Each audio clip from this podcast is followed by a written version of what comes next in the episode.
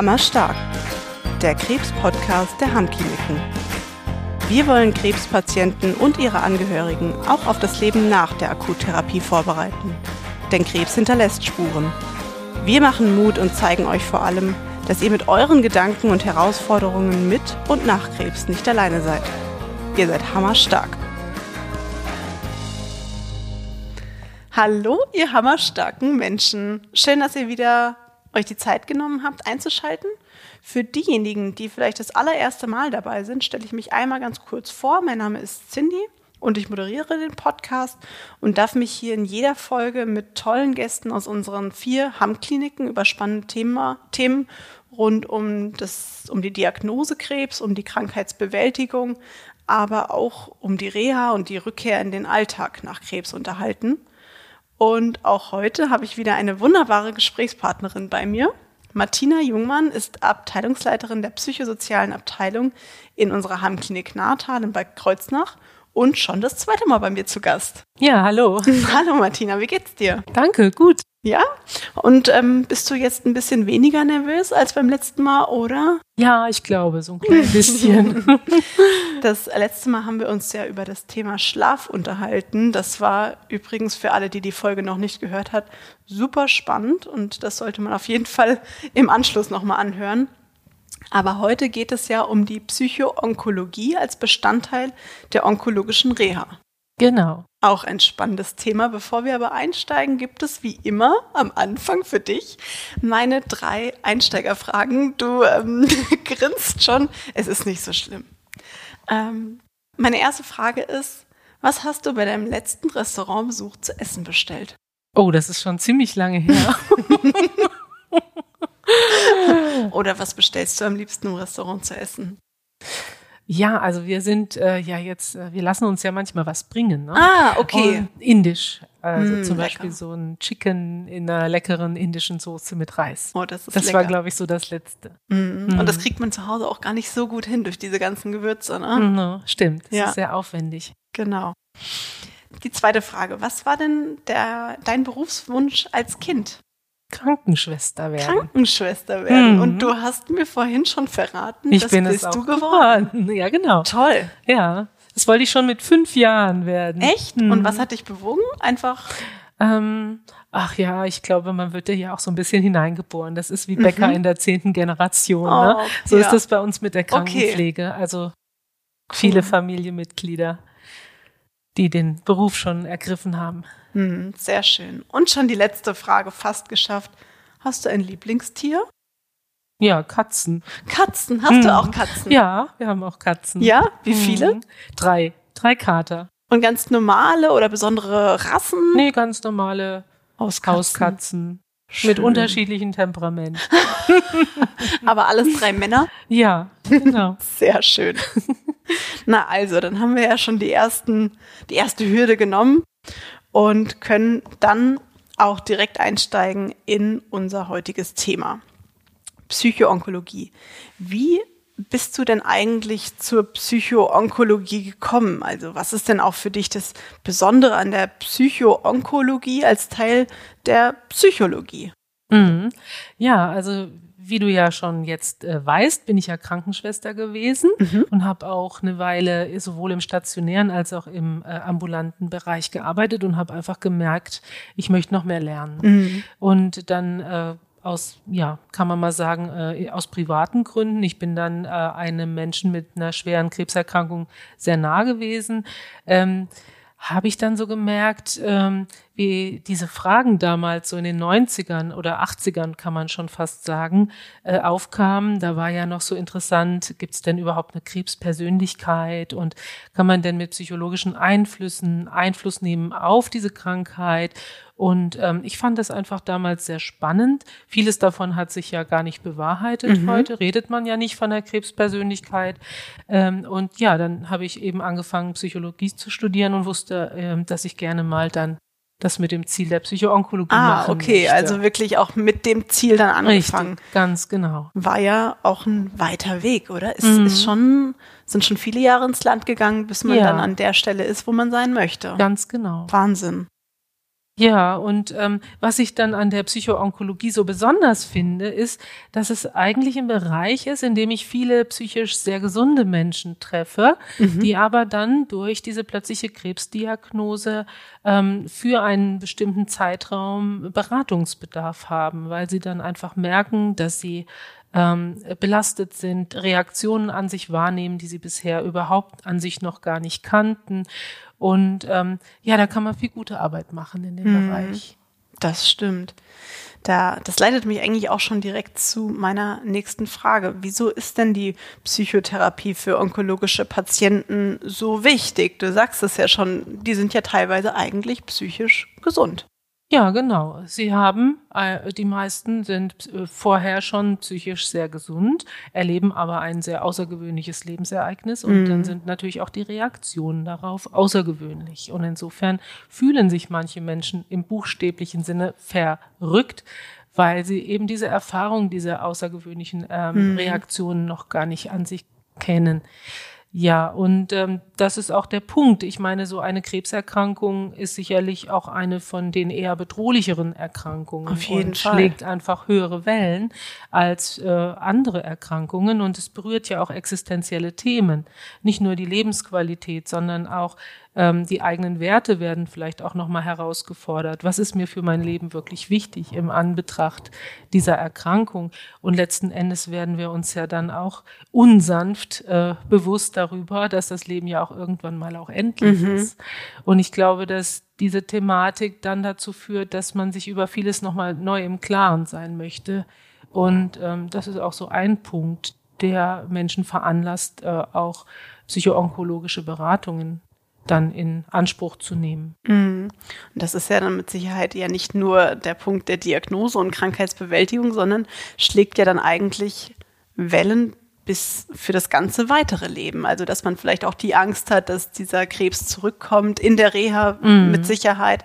Ähm, du hast ja auch gesagt, existenzielle Ängste. Genau. Was ist, wenn ich nicht wieder in den Beruf komme? Mhm. Ähm, ich habe mich mal ein bisschen informiert, auch ich glaube auch Beziehungsprobleme können entstehen mhm, durch genau. so eine wahnsinnig, äh, so einen wahnsinnigen Einstieg. Richtig. Das sind alles so Schwerpunkte bei euch, mhm. oder? Ja, genau.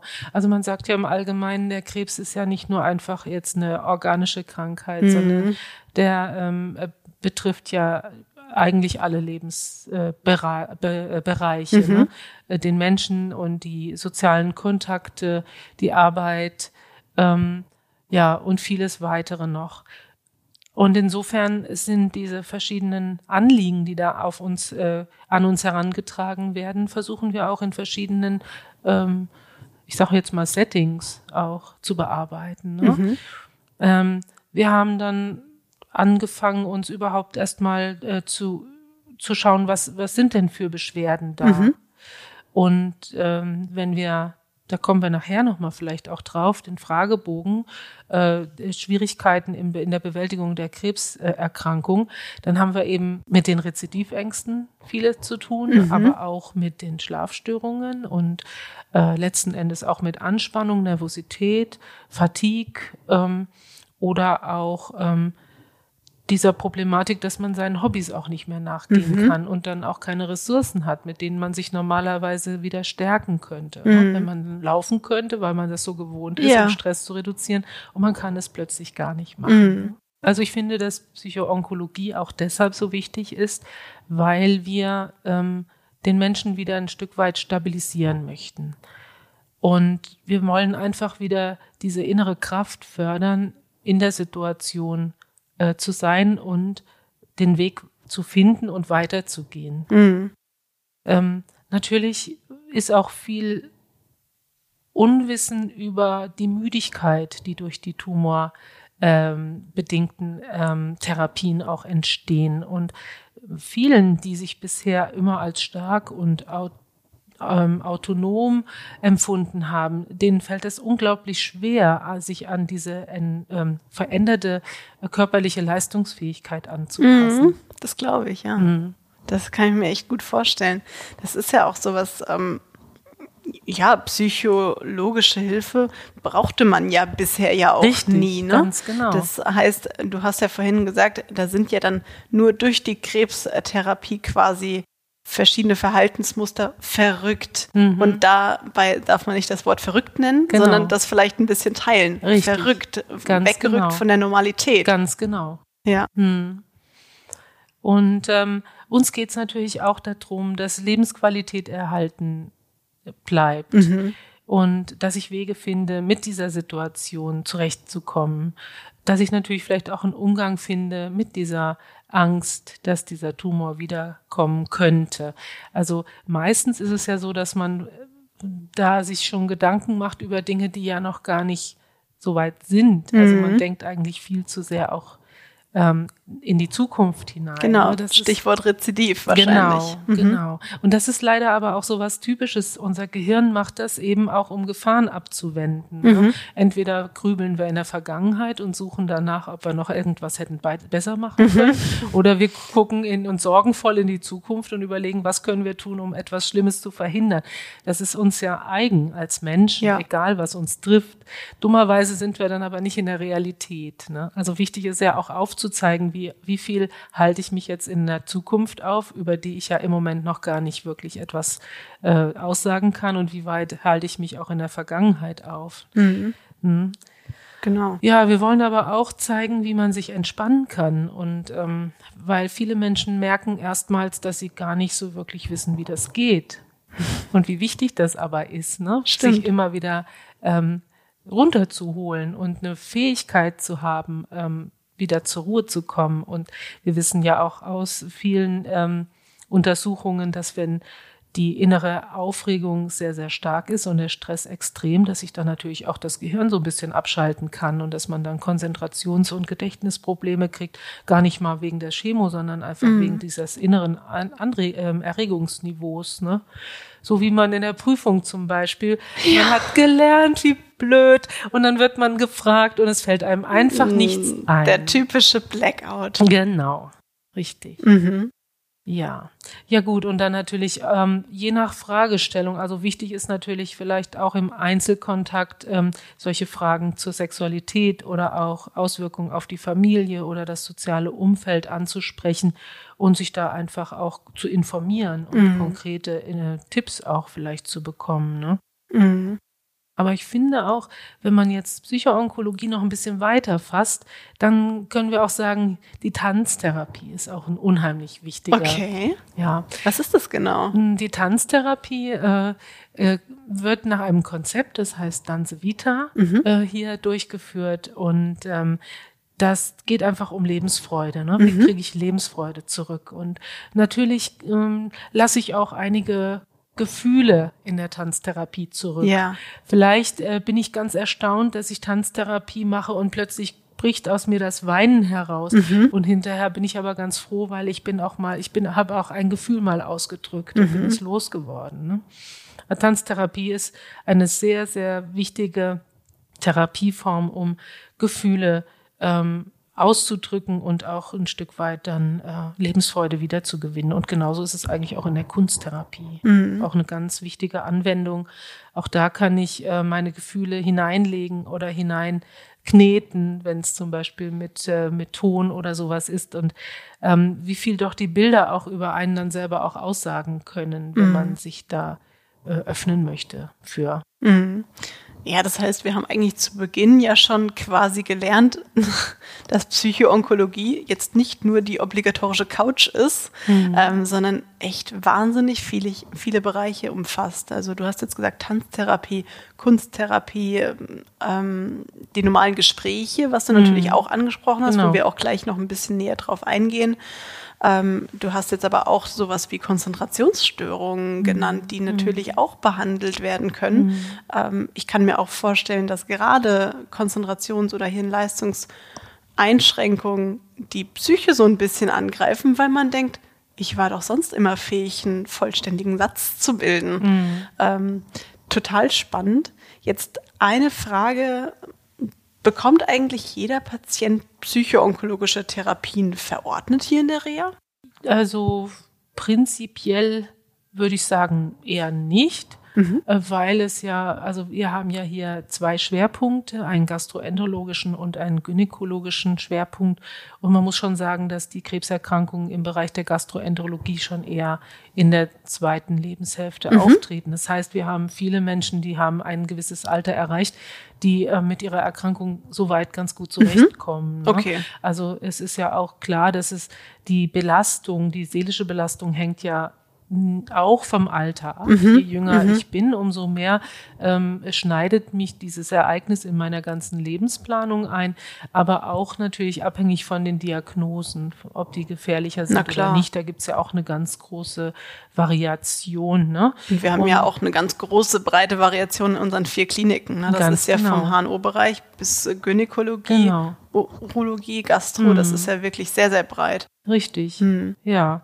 Und ähm, wir versuchen es eben so zu staffeln, dass wir Vorträge ähm, haben zur Stressbewältigung oder zu den Alltagsdrogen oder auch äh, zur Krankheitsbewältigung. Mhm. Also Themen, die auf der einen Seite psychoonkologisch auch sehr sinnvoll sind und natürlich auf der anderen Seite auch in so einer Reha einfach sein sollten, mhm. die man also in der Reha auch erwarten würde.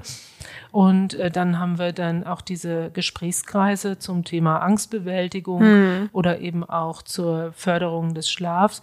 Und dabei können natürlich auch ganz andere Probleme noch mit angesprochen werden, ne, mhm. ne, die dann letzten Endes zu dieser Symptomatik auch beitragen. Ähm, die Entspannungstherapie ist auch was ganz Wichtiges, ob es nun das autogene Training ist oder die Muskelentspannung nach Jakobsen, also mhm. die Entspannungsfähigkeit fördern. Oder eben auch diese Therapien wie Qigong oder Yoga, die ja von mhm. unseren Physiotherapeuten angeboten werden. Je nach ähm, körperlichem Zustand können die eben auch mhm. äh, verordnet werden. Ne? Das sind einfach auch äh, Bereiche oder das sind Veranstaltungen, in denen uns die äh, äh, Rehabilitanten auch kennenlernen können. Dann ja, können die auch genau. mal so schnuppern, ne? Wie sind denn die genau, so drauf? Genau, und man muss nicht direkt zum Einzelgespräch Nein. vortreten. genau, genau. Und dann natürlich die Einzelgespräche, klar. Wobei wir aber, ich würde sagen, wir haben eigentlich immer sehr viel und genug zu tun. Also mhm. es gibt viele Menschen, die uns direkt auch ähm, aufsuchen wollen, die von sich aus kommen und die das auch äh, erwarten sogar. Ne? Mhm. Und das äh, spricht dann der Patient im ärztlichen Aufnahmegespräch auf oder macht das der Arzt? Wie kommt der Patient zu euch mhm, quasi? Genau, so ist das. Also das Aufnahmegespräch äh, mit dem Arzt und dort werden ja die medizinischen Fragen geklärt und der, äh, also der akute Zustand mhm. und der Arzt ähm, äh, sucht dann die ähm, Therapien aus, die je nach den Zielen, die er mit dem Patienten vereinbart hat, auch äh, zielführend sind. Mhm.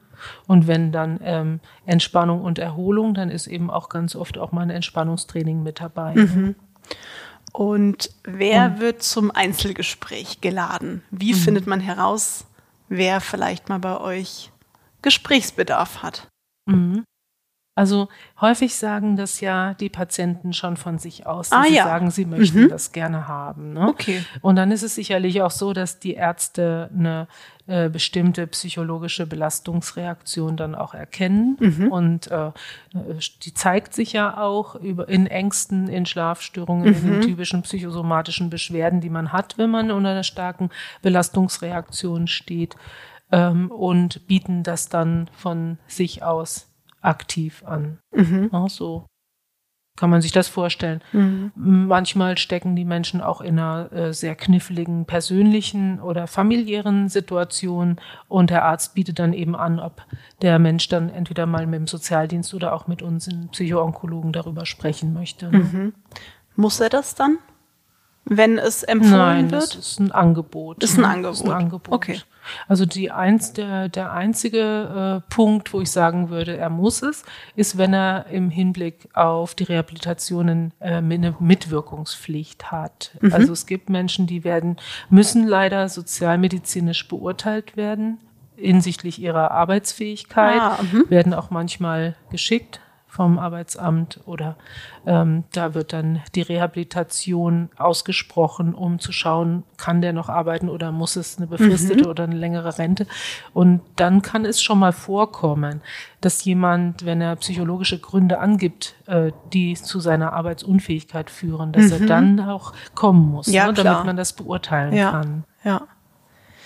Aber ich kann mir ja immer schon so ein, also so ein bisschen kann ich mir ja vorstellen, dass das mit Vorurteilen auch behaftet sein kann, diese, diese psychologischen Gespräche vor allen Dingen. Ist das so? Erfahrt ihr das so? Ähm, beziehungsweise stoßt ihr da vielleicht auch manchmal auf Widerstand, dass jemand sagt, naja, ich bin doch jetzt nicht ähm, verrückt, ich muss doch nicht auf die obligatorische Couch. Wie erlebt ihr das so? Hm, ich erlebe tatsächlich sehr wenig Widerstände. Gut. Ich kann also sagen, dass, äh, ähm, dass diese Einstellungen, ich äh, gehe zum Psychologen, ich bin noch nicht verrückt, dass die eigentlich überholt sind. Das ist gut. Also vielleicht vor 20 Jahren, ich bin ja nun schon eine Weile hier, äh, dass das schon in Einzelfällen mal so war mhm. und dass man das aber ganz schnell auch klären kann mhm. dann eben auch und äh, dass man dann sagen kann, ja, der Arzt hat Ihnen offensichtlich zugestanden, dass Sie doch eine deutliche Reaktion auch haben dürfen mhm. auf Ihre Erkrankung und wir wollen ja eigentlich nur anbieten, ob Sie ähm, äh, darüber zu sprechen, wie wir Ihnen eventuell in dieser belastenden Situation auch, äh, wie wir Sie da unterstützen können. Ähm, also wenn man quasi erstmal klar macht, dass wir alle glauben, dass diese Menschen nicht verrückt sind, mhm. sondern eben eine außergewöhnliche Lebenssituation durchmachen, dann ist die Bereitschaft eigentlich auch immer da. Okay, also ich glaube, da ist viel über Kommunikation. Ja, ne? ja, ja ganz genau. genau. Richtig. Und du hast ja auch eben schon mal gesagt, wenn jemand wirklich skeptisch ist, dann kann er ja auch erstmal bei euch einen Vortrag besuchen mhm. und dann quasi so anonym teilnehmen und euch genau, kennenlernen. Richtig. Und vielleicht bekommt er dann genau dieses Gefühl, was ihr auch ähm, erwecken wollt, eben, dass es nicht darum geht, dass jemand verrückt ist, mhm. sondern dass jemand äh, guten Grund hat, auch mal außergewöhnlich zu reagieren. Ganz genau. Ja. Ja, die Couch wird manchmal auch vergeblich gesucht. Ne? Ja, kommt schon. Ich, ich bin hier ja in deinem Büro, aber ich sehe gar keine. Nur ja, bequeme, normale Besprechungsstühle. also. Ja, das ist so, äh, ich bin mir noch mal gar nicht sicher, ob die Couch überhaupt noch verwendet wird. Also wenn ja, dann überhaupt nur bei der analytischen Therapie, ne, bei mhm. der Psychoanalyse. Mhm. Und da kommt ja auch die Couch her. Ach so. Okay. Mhm. Aber da es ja in der Psychologie also ganz verschiedene Therapierichtungen gibt, mhm. gilt die Couch also nur für die wenigsten. Und wie läuft dann so ein Gespräch ab? Also wie steigt man da ein? Weiß man vorher schon, worüber man spricht oder ergibt sich das einfach so? Ähm, es ist immer auch, ähm, finde ich, ganz wichtig, ähm, dieses Anliegen, mit dem der Patient kommt, herauszufinden und möglichst genau auf den Punkt zu bringen. Aber das wisst ihr vorher noch nicht. Ne? Das wissen wir nicht. Ja. Nee, der Mensch kommt rein, mhm. man begrüßt sich und äh, fragt vielleicht auch so ein bisschen, wie läuft's? Sind Sie, haben Sie schon ein bisschen mhm. eingelebt? Gefällt's Ihnen hier? und ähm, was bringt sie zu mir? Ne, denn es ist ja meistens eine Absprache zwischen dem Arzt im Aufnahmegespräch. Ich weiß das ja gar nicht mhm. genau, was da abgesprochen ist. Ich kann mir natürlich die Ziele durchlesen und so weiter. Aber letzten Endes ähm, äh, überlasse ich dann dem Patienten, mit welchem Anliegen er kommt. Mhm. In der Regel ähm, die meisten haben ein Anliegen. Ne? Ich möchte, ich habe so eine starke Angst. Äh, mhm. Ich möchte gerne ähm, anders damit umgehen ähm, oder hm, partnerschaftliche Probleme oder ähm, eben, wie ich schon sagte, der Umgang mit der Schwäche mhm. vorhin, ne, das ist häufiges Thema. Ähm, ja, also die meisten bringen also von sich aus auch Themen mhm. gleich an und wir versuchen herauszuarbeiten, ähm, was genau da ähm, der Punkt ist. Und manchmal hat das mit den persönlichen Einstellungen zu tun, meistens ja. Und da gucken wir, kann man da was ändern an den Einstellungen oder gibt es auch tatsächlich verhaltenstherapeutische Tipps, auch mhm. mit den Gefühlen umzugehen. Also das ist eigentlich vielfältig. Wir haben es eigentlich eher selten, dass jemand sagt, ich weiß nicht, der Arzt hat mich geschickt. Mhm. Das kommt zwar manchmal noch mhm. vor, dann ist es aber auch häufig erstmal so mal vorsichtig rantasten. Ja. Und dann sage ich, hm, dann gucken wir noch mal, was war denn im Arztgespräch und Ja. was war denn, was war denn da so Thema? Und dann kommt's auch manchmal Mhm. wieder. Ne? Das ist ja auch schon wieder eine Woche her, dieses Arztgespräch Genau. bis zu unserem Termin. Ja. Ne? Ja. Da kann auch schon mal das Thema plötzlich gar nicht mehr so präsent Mhm. sein. Ne? Ja, das ist so meistens der Anfang von so einem Gespräch. Mhm. Und wie hilft dir da weiter? Ich, du hast jetzt schon verschiedene therapeutische oder verhaltenstherapeutische Ansätze angesprochen. Wie kann man denn zum Beispiel an seiner Einstellung was ändern? Das ist doch gar nicht so einfach. Ja, bevor man an der Einstellung was ändert, muss man sich erstmal über seine Einstellung bewusst sein. Mhm. Welche Einstellung habe ich denn eigentlich? Und das äh, knallt man das einem einfach so vor den Latz, dass man sagt, ja, aber du hast da eine falsche Einstellung dazu. Nee, Ich- nee, man erfragt die ja, man weiß die ja noch Ja. nicht. Ne? Also man fragt ja, wie, welche Einstellung haben Sie zum Beispiel äh, zur Arbeit oder äh, zur Leistungsfähigkeit oder wie geht's Ihnen jetzt, wo Sie sich so, wo Sie sich so äh, geschwächt erleben? Und daraus, da fragt man eigentlich erstmal so, ne? Und was tun Sie dann, wenn Sie merken, dass Sie sich nicht so fühlen, wie Sie sich fühlen wollen? Also wir gucken auch, ist das Verhalten, was man dann in, an den Tag legt, äh, äh, funktional oder vielleicht ist es auch störend, wenn dann jemand sagt, äh, ja, ich äh, äh, tobe dann also stundenlang im Salinental rum, weil ich unbedingt wieder zur Kraft kommen will Ja, und erlebt ja. dann aber, dass das eigentlich viel zu viel des Guten ist. Ne? Also dass man quasi, um sich zu stärken und kräftigen, äh, auch reflektiert, dass man das vielleicht vorsichtig macht und langsam anfängt, beispielsweise. Also wir gucken, welche Einstellungen sind da, wel- welche Verhaltensweisen sind da und ähm, kann man das so lassen oder ist das eigentlich in diesem Bewältigungsprozess vielleicht auch hinderlich? Ne? Und wie helft dir da zum Beispiel bei Beziehungsproblemen weiter? Ja, das ist natürlich jetzt mal ganz, ganz unterschiedlich. Ähm, da kann man jetzt keine allgemeine Antwort drauf geben. Also was man in Be für Beziehungen oft Gutes tun kann, ist die Kommunikation anzuschauen. Mhm. Ähm, wir wissen ja, dass manchmal ähm, Sätze auch anders gemeint sind, als sie ins Ohr kommen. Ja. Ja, die typischen Missverständnisse. Genau. Und dann können wir mal schauen, und da gibt es ja auch ein schönes Modell der Kommunikation. Ist vielleicht ein Satz, der anders gemeint war, in welches Ohr ist das denn, ist der denn gekommen? Und ähm, wie, wenn ich das Ohr auf hätte und wenn ich das Ohr auf hätte, wie würde ich es denn dann verstehen? Und auf diese Art und Weise kann man äh, schauen, wie ist das Missverständnis zustande gekommen und wie kann man quasi deeskalierend auch wirken im Beziehungskontakt.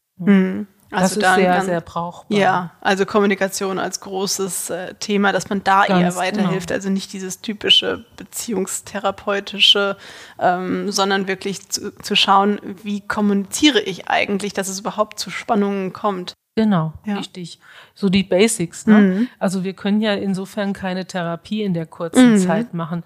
Wir können natürlich auch sehen, manchmal gibt es ja auch schon chronische Partnerschaftskonflikte, die einfach unter der Belastung wieder äh, stärker hervorkommen. Und äh, da würden wir natürlich auch eventuell dann äh, auf eine ähm, Lebensberatungsstelle oder sowas verweisen. Ne?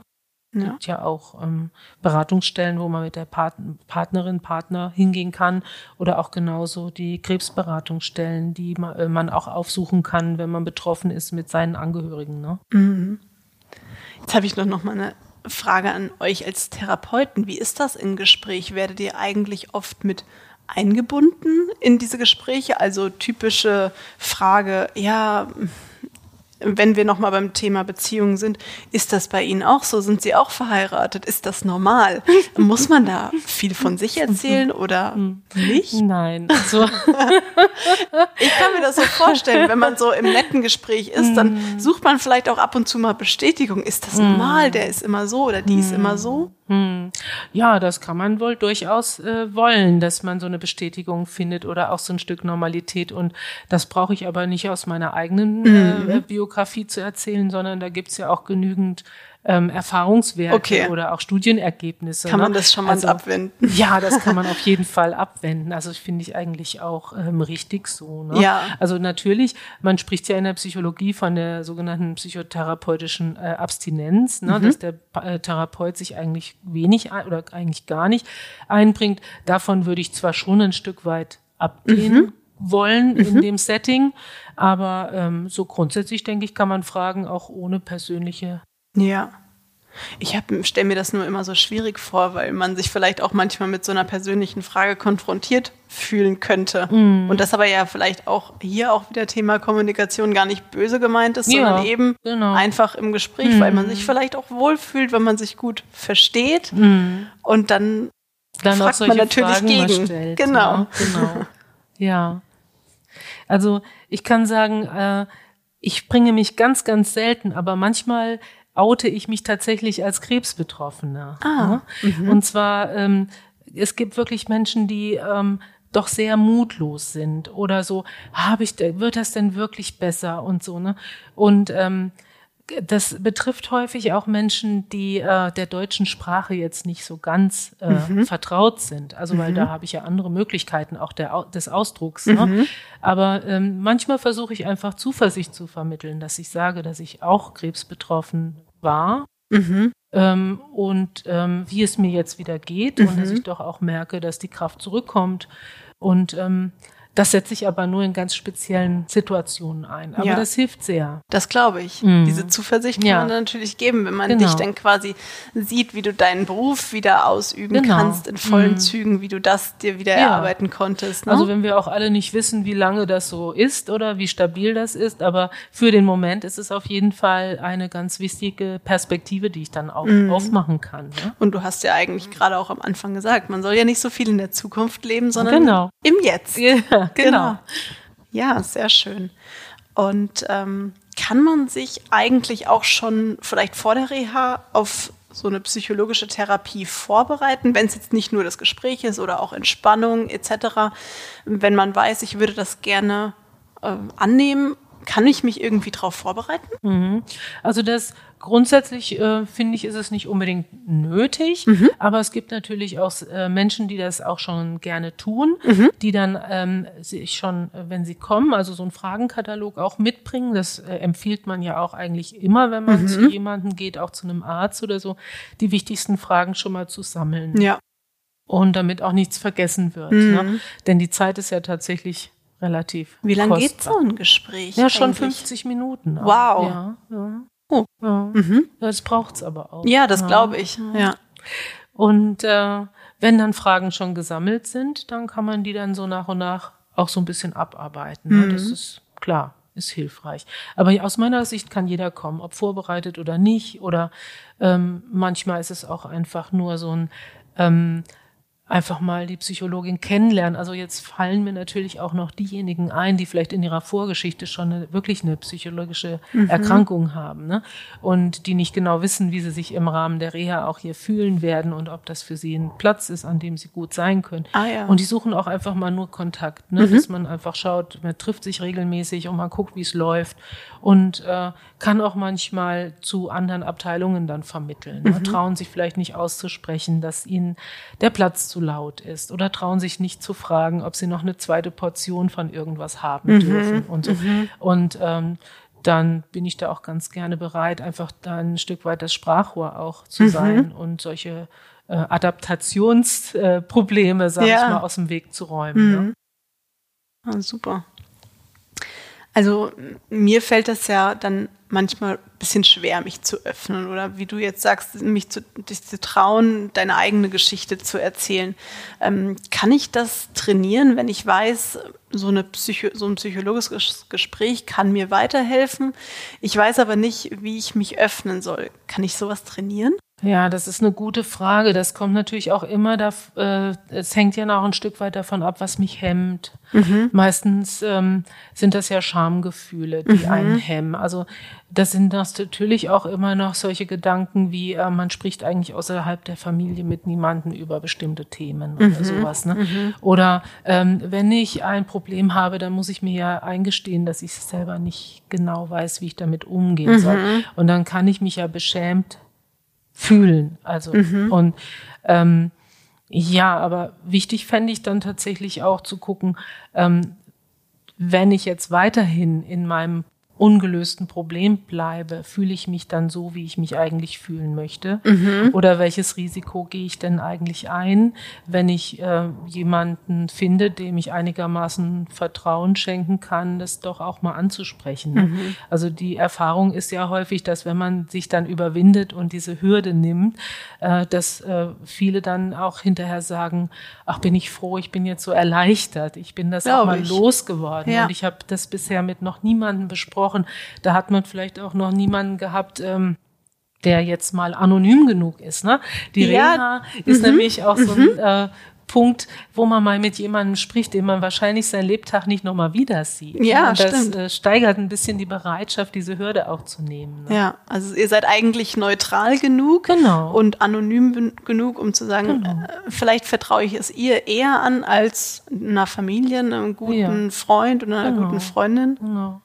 Also im Hinblick jetzt auch auf die onkologischen Patienten ist es ja auch so, hm, da will ja die wollen ja auch jeden gerne so ein bisschen schützen, ne? mhm. wollen die Emotionen den Kindern natürlich mhm. gegenüber nicht so zeigen und auch nicht unbedingt äh, wollen auch stark wirken und ähm, zuversichtlich wirken, weil das System drumherum ja auch mit der Erkrankung äh, ähm, zu tun hat und ja, auch Ängste hat und verunsichert ist. Und dann sind es meistens die Kranken selbst, die, den, die Umf das Umfeld eher trösten ne, und mhm. aufrichten.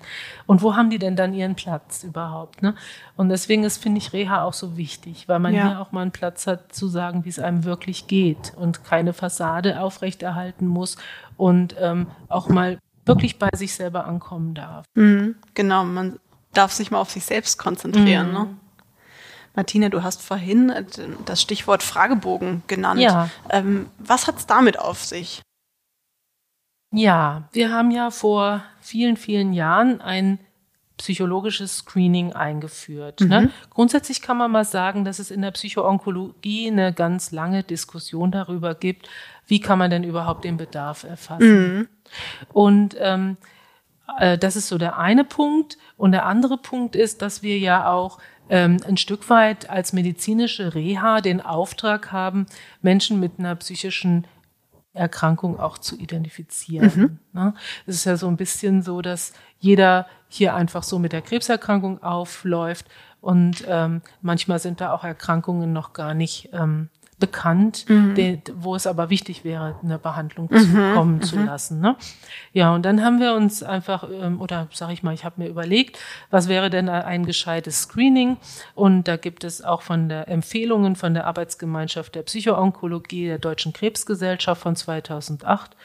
Und die DRV hat auch 2014 ähm, eine Veröffentlichung gemacht äh, zu der Frage, wie kann man ähm, psychodiagnostische ähm, Stufenpläne in der medizinischen Rehabilitation implementieren. Ja, und aus diesen ganzen Informationen habe ich dann so einen einseitigen Fragebogen entworfen. Ne? Mhm. Ne? Das Schöne ist, die sind alle kostenlos, mhm. die dürft, darf man auch verwenden in diesem Zusammenhang. Mhm. Und da kann man jetzt ähm, nach äh, Depressivität nach Ängstlichkeit, aber auch nach Erschöpfung und letzten Endes auch nach äh, Problemen in der Krankheitsbewältigung äh, schauen. Mhm. Und ähm, wir haben dann 2015 angefangen. Jeder Patient kriegt das so selbstverständlich wie den Pipi-Pot und die Blutentnahme. Ne? Mhm. Also wenn man mal sagt, dass wir ja auch ganzheitlich behandeln, mhm. dann ist ja nicht nur die Medizin, sondern auch die Psychologie als ganzheitliches ähm, ja, unser, unser Blickfeld. Mhm. Und ähm, interessanterweise werden diese Fragebögen sehr, sehr gut beantwortet. Also wir haben einen Rücklauf von über 90 Prozent. Mhm. Das mhm. ist gut. Das ist wirklich toll. Und äh, die werden also von unseren Reha-Assistentinnen eingegeben ins System und wir können dann schauen, ob jemand eine hohe Belastung hat oder nicht. Und auch darüber kann man wieder identifizieren, wer diese die psychologische Therapie auch benötigt. Ne? Mhm. Jetzt kann man sagen, ähm, dass äh, einige von denen, die hochbelastet sind, aber bereits schon in Psychotherapie mhm. sind. Mhm. Die müssen dann nicht unbedingt kommen. Mhm. Oder auch ähm, die das so weit äh, schon für sich selber ganz gut regeln mhm. können so dass wir zwar immer wieder auch diese äh, erkennen, die eine hohe äh, Belastung haben, aber das nicht unbedingt heißt, dass die jetzt unbedingt noch auch zu uns mhm. kommen müssen. Ne? Ja, vielleicht Der Vollständigkeit halber müsste man kurz erwähnen, dass dieses psychologische Screening noch nicht in allen Kliniken eingeführt ist, aber wir sind gerade in der Umsetzung. Das war einfach ähm, historisch bedingt aus Kapazitätsgründen ist das zu begründen. Ähm, sind aber dabei, das auch in allen Kliniken so einzuführen, finde ich auch ein wirklich wichtiges Tool. Der, das erste Tool wahrscheinlich zur Selbstreflexion auch. Ja, ganz genau. Man kann da schon mal seine eigene Belastung einschätzen. Ne? Insgesamt, es gibt ja eine auch wieder S3-Leitlinie zur Behandlung der ähm, Psycho, also zur Behandlung von erwachsenen Krebspatienten im Allgemeinen, also eine psychoonkologische Leitlinie. Und die empfiehlt ja in jedem Setting ein Screening. Also viele werden ja schon in den Krankenhäusern gescreent Okay. und in der Reha und danach. Also eigentlich ist es ähm, insgesamt äh, etwas, was immer selbstverständlicher wird, dass man auch den aktuellen psychologischen Stresslevel oder die, die Bewältigung ähm, oder die Belastung eben auch misst. Ja. Was ja auch wirklich wichtig ist. Und das Genau. kann ja auch in den verschiedenen Phasen der Krankheitsbewältigung ganz unterschiedliche Resultate ergeben. Genau. Und dann haben wir einfach auch mal geguckt und äh, da kam dann unser Qualitätsmanager auf die Idee, wir könnten ja diejenigen, die eine hohe Belastung haben, also wir haben da, wir reden da von so einem Cut-off, das heißt ab einem bestimmten Wert ähm, äh, sagen wir, ist eine hohe Belastung da, äh, noch einmal bei Entlassung auch mit diesen, mit einem ganz kurzen, also nur einem kleinen Teil dieser Befragung nochmal äh, zu konfrontieren oder nochmal zu bitten, sie auszufüllen. Und dann haben wir dann festgestellt in einer Untersuchung, dass ähm, bei Aufnahme äh, 611 Menschen eine hohe Belastung hatten und bei Entlassung nur noch 146. Wow. Mm. Das Also- ist Wahnsinn. Ja, das zeigt, dass die Reha in der Lage ist, mit all unseren Disziplinen die Belastungsreaktionen, die sich da zeigen, auch zu reduzieren. Das stimmt. Mhm. Und für den kleinen Teil äh, der 100, ich habe jetzt die Zahl nicht ganz vergessen. Ja, 146. 146, die auch nach Entlassung noch unter diesen hohen Beschwerden leben. Wir wissen ja alle, dass in der Ambulanz äh, psychologische Gespräche oder auch psychologische Beratung, die Termine rar sind. Ähm, was kannst du da empfehlen? Welche Stellen sollte man als Krebspatient anlaufen, wenn man auch nach Abschluss der Reha noch psychische Probleme hat Ja. oder Belastungen? Also das ist auch wieder eigentlich ein ziemlich vielschichtiges Thema. Äh, wenn wir merken, dass eine psychologische Erkrankung mit hoher Wahrscheinlichkeit vorliegt, äh, wir stellen ja nur Verdachtsdiagnosen, ne, weil wir sehen ja die Patienten auch so selten und in dem Ausnahmezustand kann man ja auch nicht immer eine äh, definitive Diagnose geben.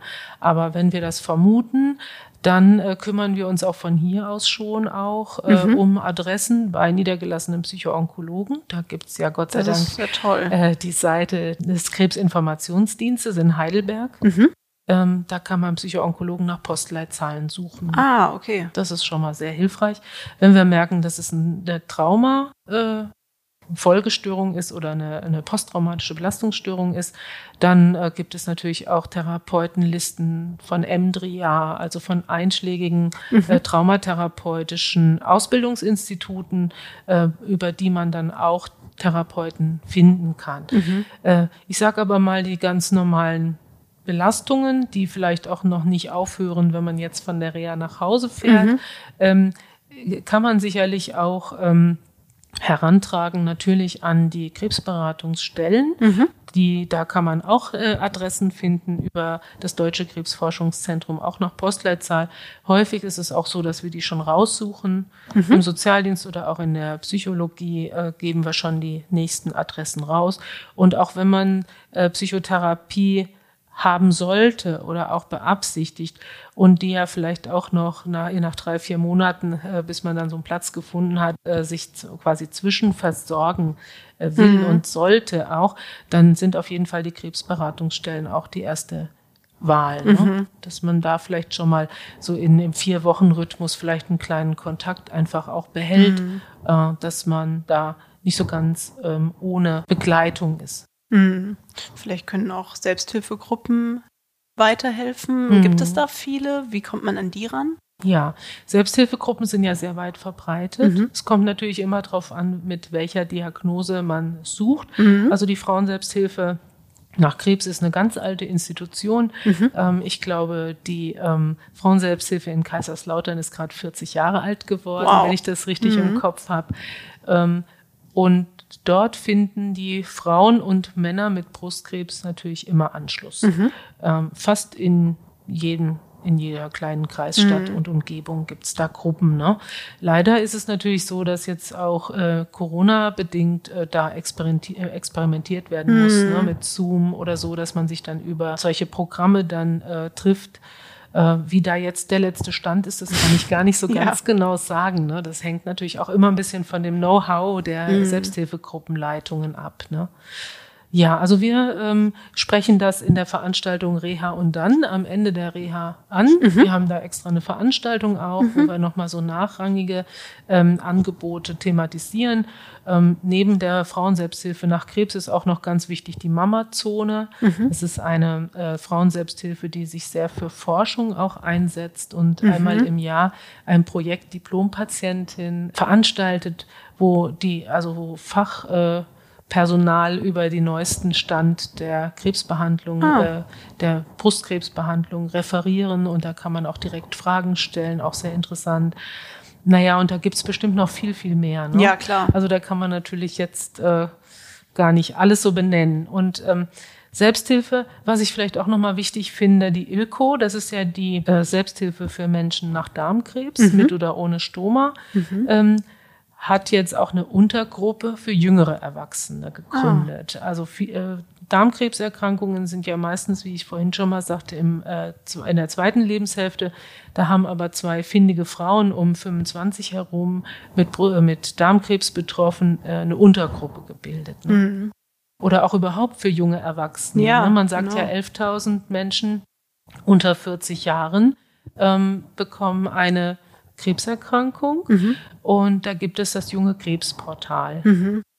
Da kann man sich dran wenden, da kann man äh, auch gemeinsam, da gab es mal, also vor Corona gab es da gemeinsame Frühstücke und sowas, ne, wo man mhm. sich kennenlernen konnte und wo man sich dann gegenseitig so durch diese Krebstherapie und Zeit auch gecoacht hat. Ne.